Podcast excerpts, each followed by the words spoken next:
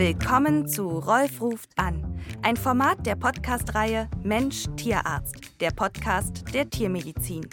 Erlebnisse, Erfahrungen und Einsichten, die ein Tierarztleben prägen. In diesem Podcast erzählen Tierärztinnen und Tierärzte von ihrer besonderen Leidenschaft zum Beruf. Ein Zeitdokument erlebter Geschichten der Tiermedizin.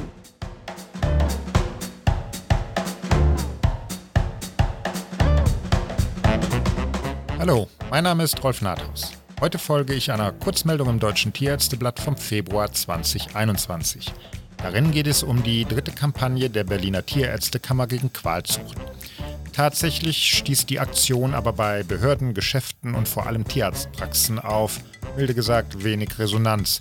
Ich will nun wissen, was es mit dieser Kampagne eigentlich auf sich hat und ob wohl zu viel Zündstoff in der Infostele mit ihren zum Teil drastischen Fotos lag. Rolf ruft an Heute bei Dr. Heidemarie Ratsch, der Präsidentin der Berliner Tierärztekammer, die zugleich Initiatorin der Kampagne ist.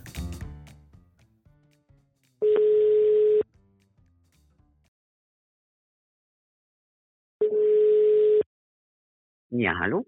Guten Morgen, Frau Dr. Ratsch. Rolf Nathaus hier. Ja, guten Tag. Was kann ich für Sie tun? Frau Dr. Ratsch, ich bin über eine Meldung zu Ihrer dritten Kampagne zum Thema Qualzuchten gestolpert und würde hierzu gerne ein paar Fragen stellen. Ist das in Ordnung? Ja, gerne. Mhm.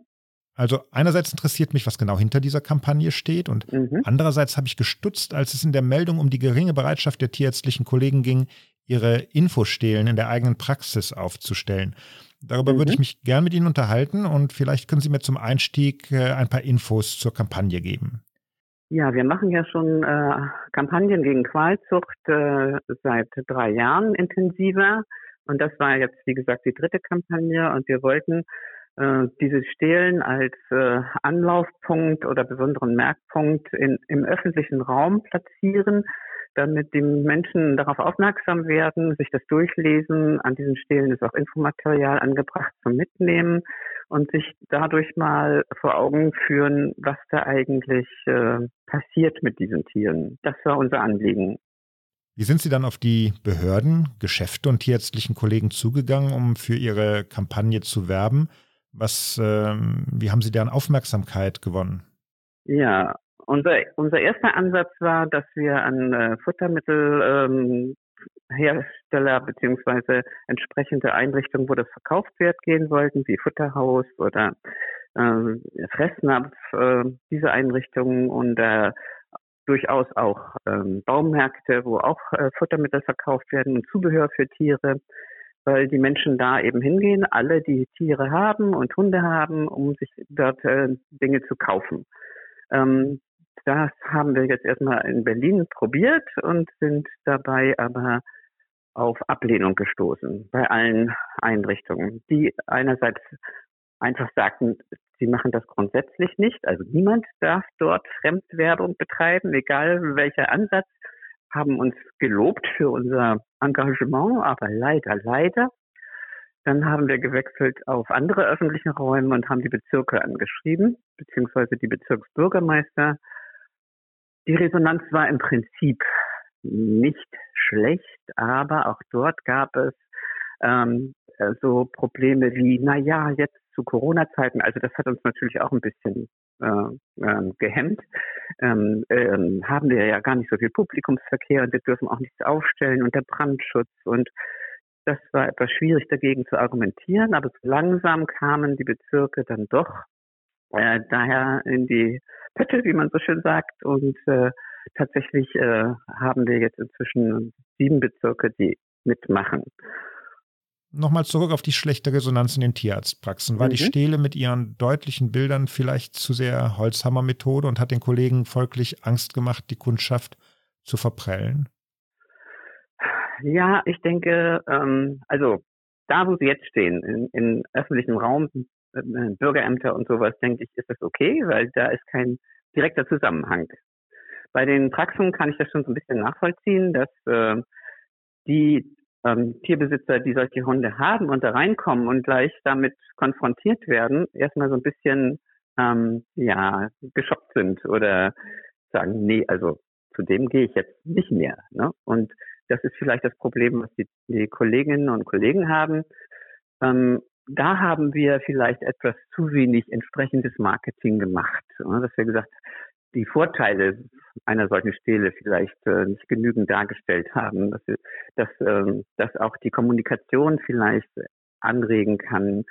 Und ähm, wir haben jetzt inzwischen auch äh, uns äh, dazu entschieden, ähm, da andere Wege zu wählen, die nicht ganz so konfrontativ sind, weil wir möchten natürlich, dass alle Kolleginnen und Kollegen am gleichen Strang ziehen. Wir wollen da keine Teilung äh, haben von Kolleginnen, die sagen, ja, okay, Quarzsucht, das geht gar nicht und will ich hier auch gar nicht haben und so. Mhm. Und die anderen sagen, ja gut, dann nehmen wir die und wir sagen auch nichts.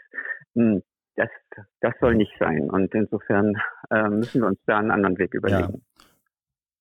Das heißt, Sie haben schon Verständnis ja. für die ja, Kolleginnen ja, und Kollegen, die ihren Kunden da nicht äh, zu sehr plakativ vor den Kopf schlagen wollen.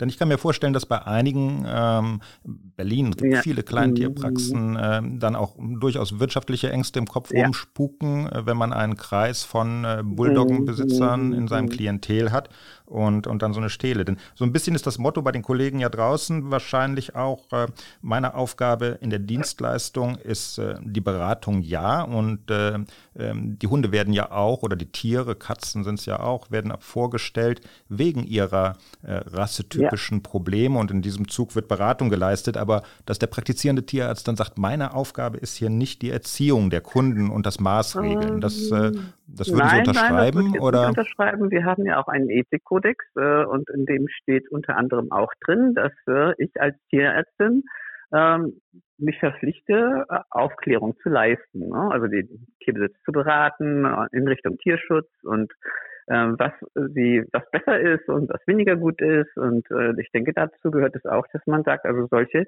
Tiere solltet ihr euch eigentlich nicht kaufen. Ne? Und äh, das äh, würde ich also durchaus ja, okay. von einem Kollegen schon erwarten, einer Kollegin. So dass es da um die, um die Nuancen geht zwischen äh, Beratung, deutlicher ja, genau, Aufklärung, genau, aber nicht Maßregelung. Mhm. Auf den ersten Blick meint man doch eigentlich, dass das Tierschutzgesetz in seiner Aussage zum Thema Qualzucht eindeutig sei. Man spricht im Wortlaut etwa des Paragraphen 11 von einer Qualzucht, wenn Körperteile oder Organe eines Individuums fehlen, untauglich sind oder so umgestaltet, dass Schmerzen, Schäden, Leiden oder Verhaltensstörungen resultieren.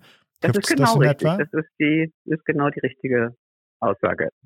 Warum erscheint dann das Tierschutzgesetz trotz dieser Formulierung machtlos? Denn es gibt ja sogar ein langes Gutachten des BMEL, gleich von 1999, mhm. das die Ausführung des Paragraphen 11 doch konkretisieren müsste. Also dieses Gutachten, äh, wenn man das intensiv äh, nutzen würde, würde es sicher helfen, aber in dem Gutachten steht auch immer, es wird empfohlen, diese Tiere nicht zu züchten oder solche Tiere sollten nicht gezüchtet werden.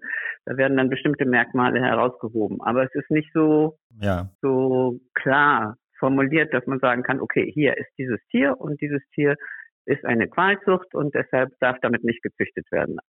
Und ähm, das, das ist die Problematik. Also wir würden uns wünschen, dass es äh, im Rahmen des Paragraphen 11 ein, äh, eine Rechtsverordnung geben würde, was ja auch zu, ähm, möglich ist, wenn also eine ein Paragraph ist da, ein Absatz ist da vorgesehen, der die Qualzuchtmerkmale definiert und genau festlegt, wann welche Tiere warum nicht gezüchtet werden dürfen.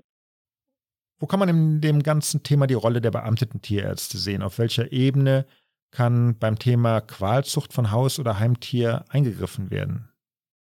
Einzelnen Tierhalter kann das Veterinäramt ja gar nicht maßregeln, ähm, sondern ähm, außer er hält das Tier tierschutzwidrig. Aber und er kommt auch öffentlich auch gar nicht dran. Aber die Züchter, die also gewerblich arbeiten wollen, die brauchen ja eine Erlaubnis.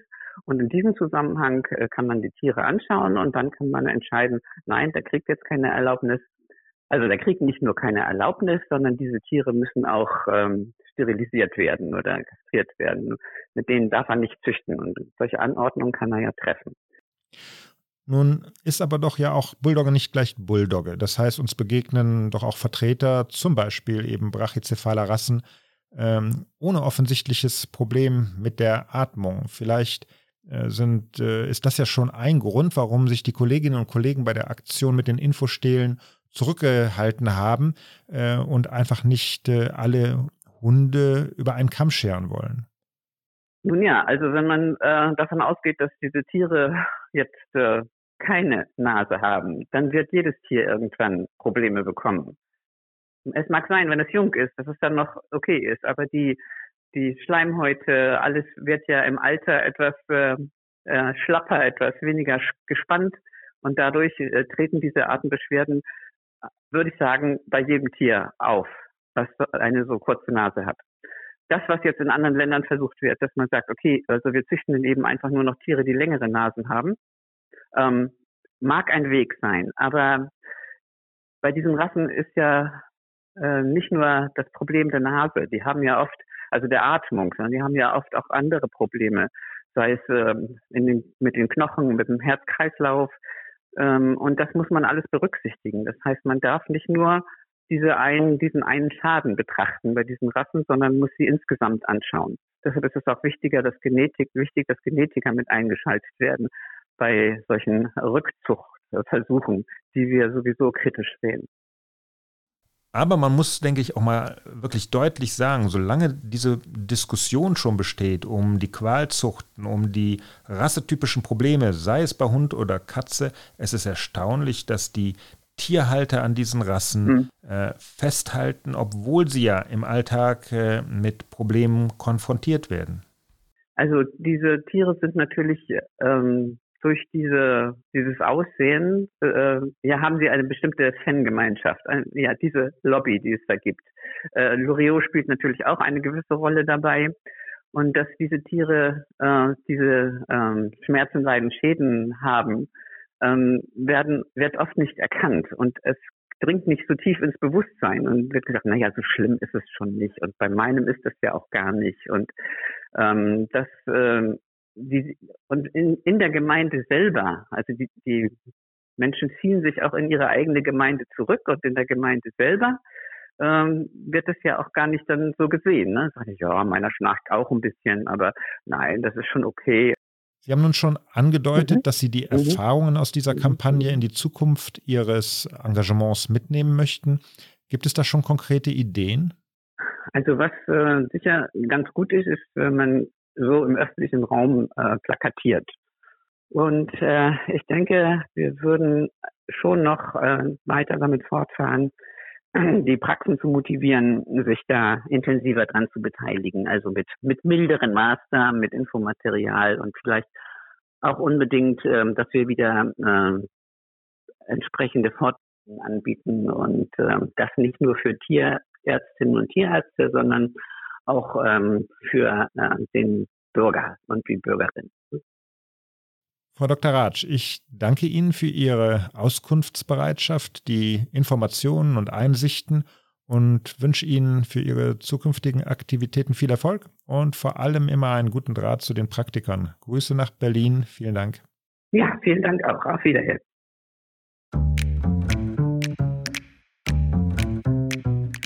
Es ist wie so oft, das Ding hat mehr als eine Seite. Bei der Zucht unserer Haus- und Heimtiere hat es offensichtlich so manche Fehlentwicklung gegeben und das leider ausschließlich zu Lasten der Tiere. Gleichzeitig scheint der Gesetzgeber wegen der biologischen Vielfalt der Merkmalsausprägungen hilflos. Vielleicht helfen hier ja in Zukunft tatsächlich moderne Datenbanken und weitere Präzedenzurteile. Bis dahin bleibt aber ein Großteil der Verantwortung für Aufklärung und Beratung der Züchter und Hundehalter sicherlich bei uns Tierärzten. Denn uns vertrauen die Kunden und unser Urteil nehmen sie an. Das darf man sich auch nicht verspielen.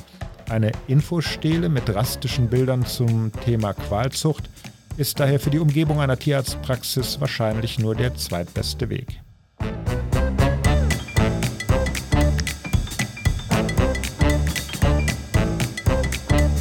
Das war Rolf ruft an aus der Podcast-Reihe Mensch Tierarzt, der Podcast der Tiermedizin. Mensch Tierarzt ist eine Produktion von vetfokus.de und wir sind tierarzt.de. Alle Podcast-Folgen und mehr Hintergrundinformationen zu den Gesprächspartnern und Themen finden Sie online unter mensch-tierarzt.de.